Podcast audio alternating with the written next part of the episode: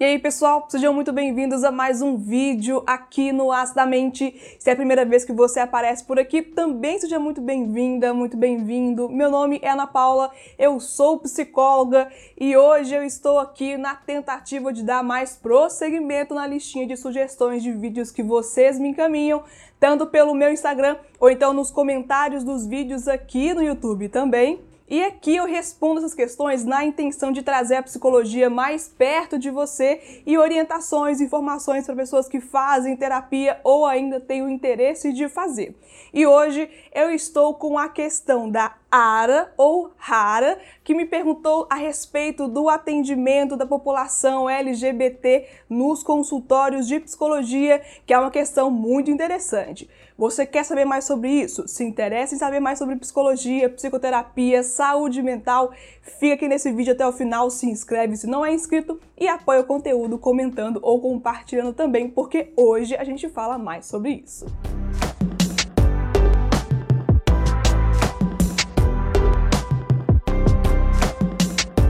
Partindo aqui para a pergunta da Rara ou Ara, me desculpa se eu estiver pronunciando o seu nome errado, mas é com todo carinho que eu faço esse vídeo. Ela me perguntou: tenho como sugestão de vídeo tratar sobre a abordagem a pacientes LGBT na terapia. Digo isso porque ainda temos profissionais que falam em, entre aspas, opção sexual, ignoram algumas expressões da sexualidade ela abre um parênteses falando: já vi psicólogo chamar bissexual de confuso ou reiteram seus preconceitos dentro do consultório e o paciente é quem acaba vulnerável a esse tipo de conduta. Eu agradeço mais uma vez aqui a sua participação. Muito obrigada por incentivar o conteúdo, muito obrigada por abrir espaço também para falar sobre isso, que para mim é um conteúdo muito sério e eu prezo realmente muito por esse tipo de abordagem, tanto nas minhas conversas com os meus colegas, com os pacientes, com os inscritos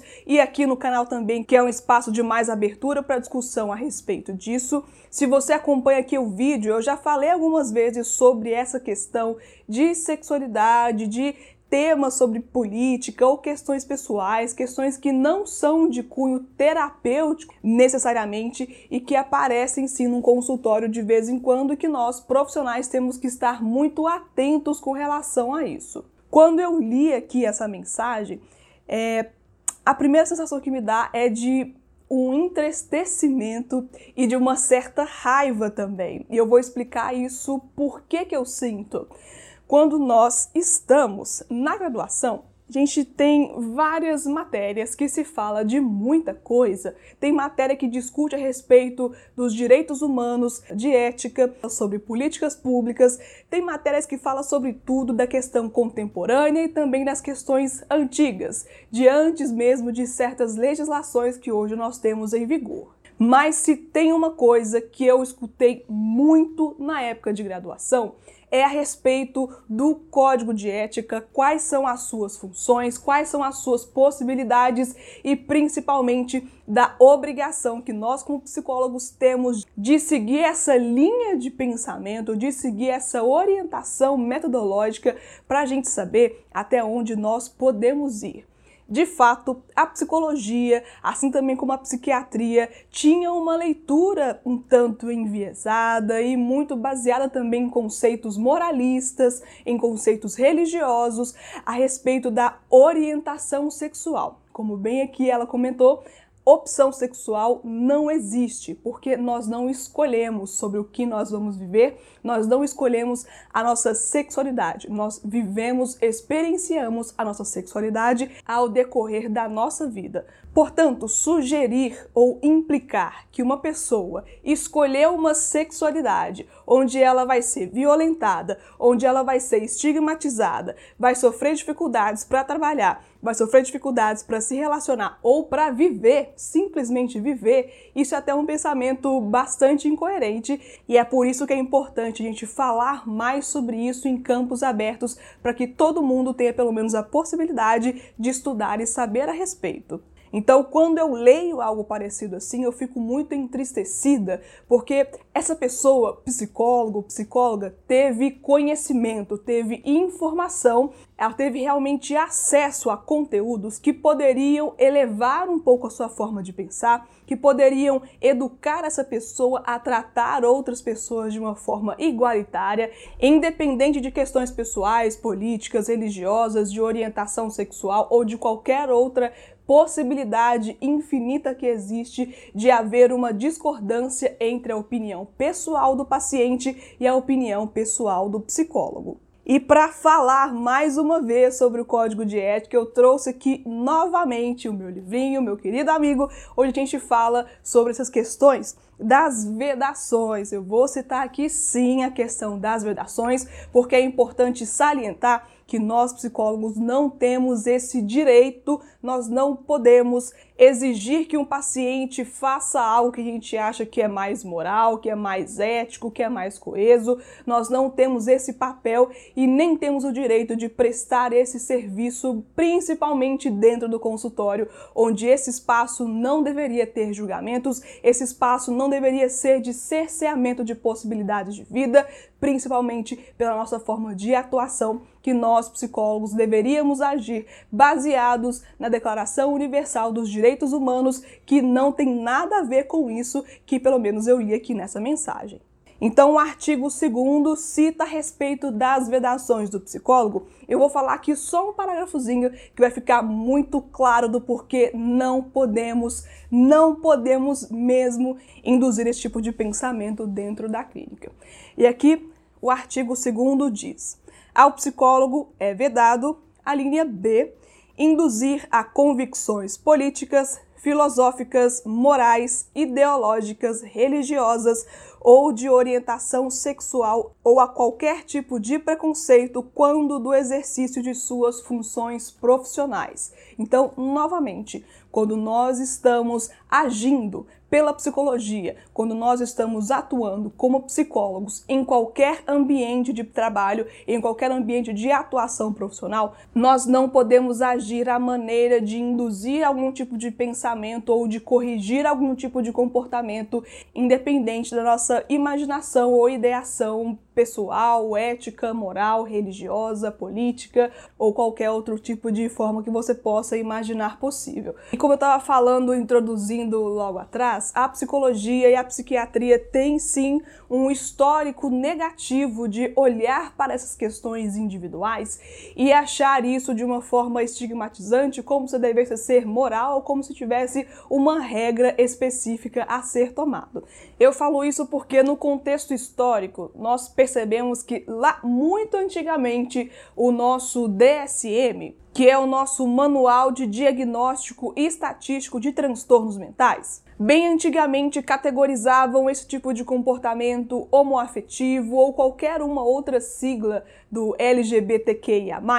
Nós tínhamos anteriormente essas classificações como possíveis de comportamento aversivo, de que havia algum comportamento ali que poderia ser categorizado como doença. Entretanto, gente, isso já tem muito tempo que não existe, já foi corrigido isso e dentro da psicologia, essas ações corretivas de comportamento, de sexualidade já não existem há muito tempo. E é até uma tristeza para mim, como psicóloga, reconhecer que existe essa trajetória, existe essa história por trás da minha profissão e dessa ciência, existe esse histórico sim, existe esse passado, entretanto, já foi corrigido e pelo menos atualmente não deveríamos passar nem perto disso. A história está aí para contar a sua trajetória, mas absolutamente isso é completamente inaceitável, tanto de forma técnica e principalmente de forma ética dentro do consultório. É claro, pessoal, que quando nós vamos atender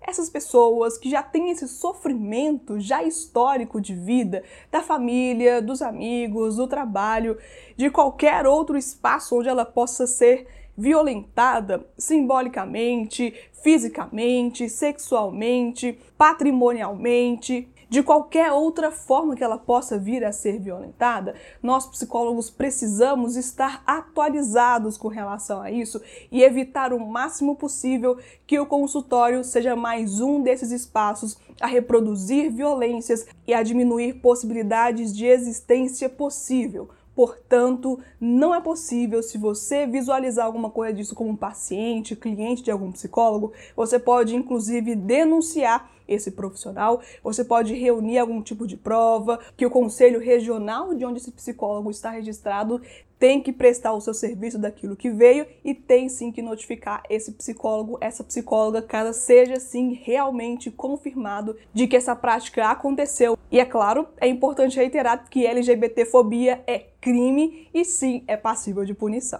Como psicólogo e como pessoa é passível de punição. E mesmo assim, eu gostaria aqui de ressaltar que existem profissionais que são muito preocupados com isso, no qual esse assunto é muito significativo, é muito simbólico realmente. Na minha trajetória, esse tipo de discussão é muito caro. Para mim é muito significativo realmente continuar estudando sobre isso, participar de discussão a respeito disso, para trazer um ar de acolhimento que é o que essa pessoa merece, para atender de uma forma igualitária, que é o que essa pessoa merece e qualquer outra pessoa pessoa também merece, agindo de uma forma acolhedora, agindo de uma forma equânime para essa pessoa, para continuar, gente, prestando um serviço de qualidade e para continuar também tendo esse lado do bom senso sendo manifestada, porque para mim não faz nenhum sentido esse tipo de discussão aqui trazido por esse comentário, que para mim é até adoecedor ver, ouvir uma coisa como essa que simplesmente não faz nenhum sentido. Então, sim, existem profissionais sérios, existem profissionais que estão capacitados e que estão sim preocupados em fornecer um bom espaço de acolhimento, em fornecer acessibilidade para essas pessoas, em ajudar realmente a auxiliar essa pessoa no seu problema, independente de onde veio, do que faz, independente do que pensa, porque o nosso papel não é julgar, não é criticar, não é corrigir comportamento, o nosso papel é realmente de auxílio, acolhimento e de um pensamento igualitário para todo mundo. E se você estiver precisando de ajuda, procure um profissional sério que saiba lidar com isso, peça indicações que pessoas conhecem sim outros profissionais que prestam um bom serviço com relação a isso e não ache que todos os psicólogos pensam da mesma forma, não ache que esse comportamento desvirtuante, porque sim, esse comportamento é desvirtuante, não faz parte da prática do psicólogo, não faz parte nenhuma daquilo que a gente estudou e não faz parte da prática humanitária, aquilo que é baseado, gente, em ciência, naquilo que é baseado também no entendimento de como lidar com o ser humano. E isso aqui não faz parte disso, não mesmo. Eu espero ter conseguido responder essa questão de uma forma aberta, de uma forma também fácil de ser compreendida. Se não, gente, pode continuar a discussão aqui nos comentários, deixe a sua opinião, vamos discutir a respeito disso, porque faz parte também do canal criar espaços de comunicação, de trocas de ideias e vocês podem se interagir aqui também através dos comentários. Se inscreve no canal, se não é inscrito, compartilhe esse vídeo para outras pessoas que você acha que vão crescer um pouco mais, sabendo mais a respeito desse tema e muitíssimo obrigada para você que ficou aqui até o final e até o próximo conteúdo aqui no Astamente. Tchau, pessoal!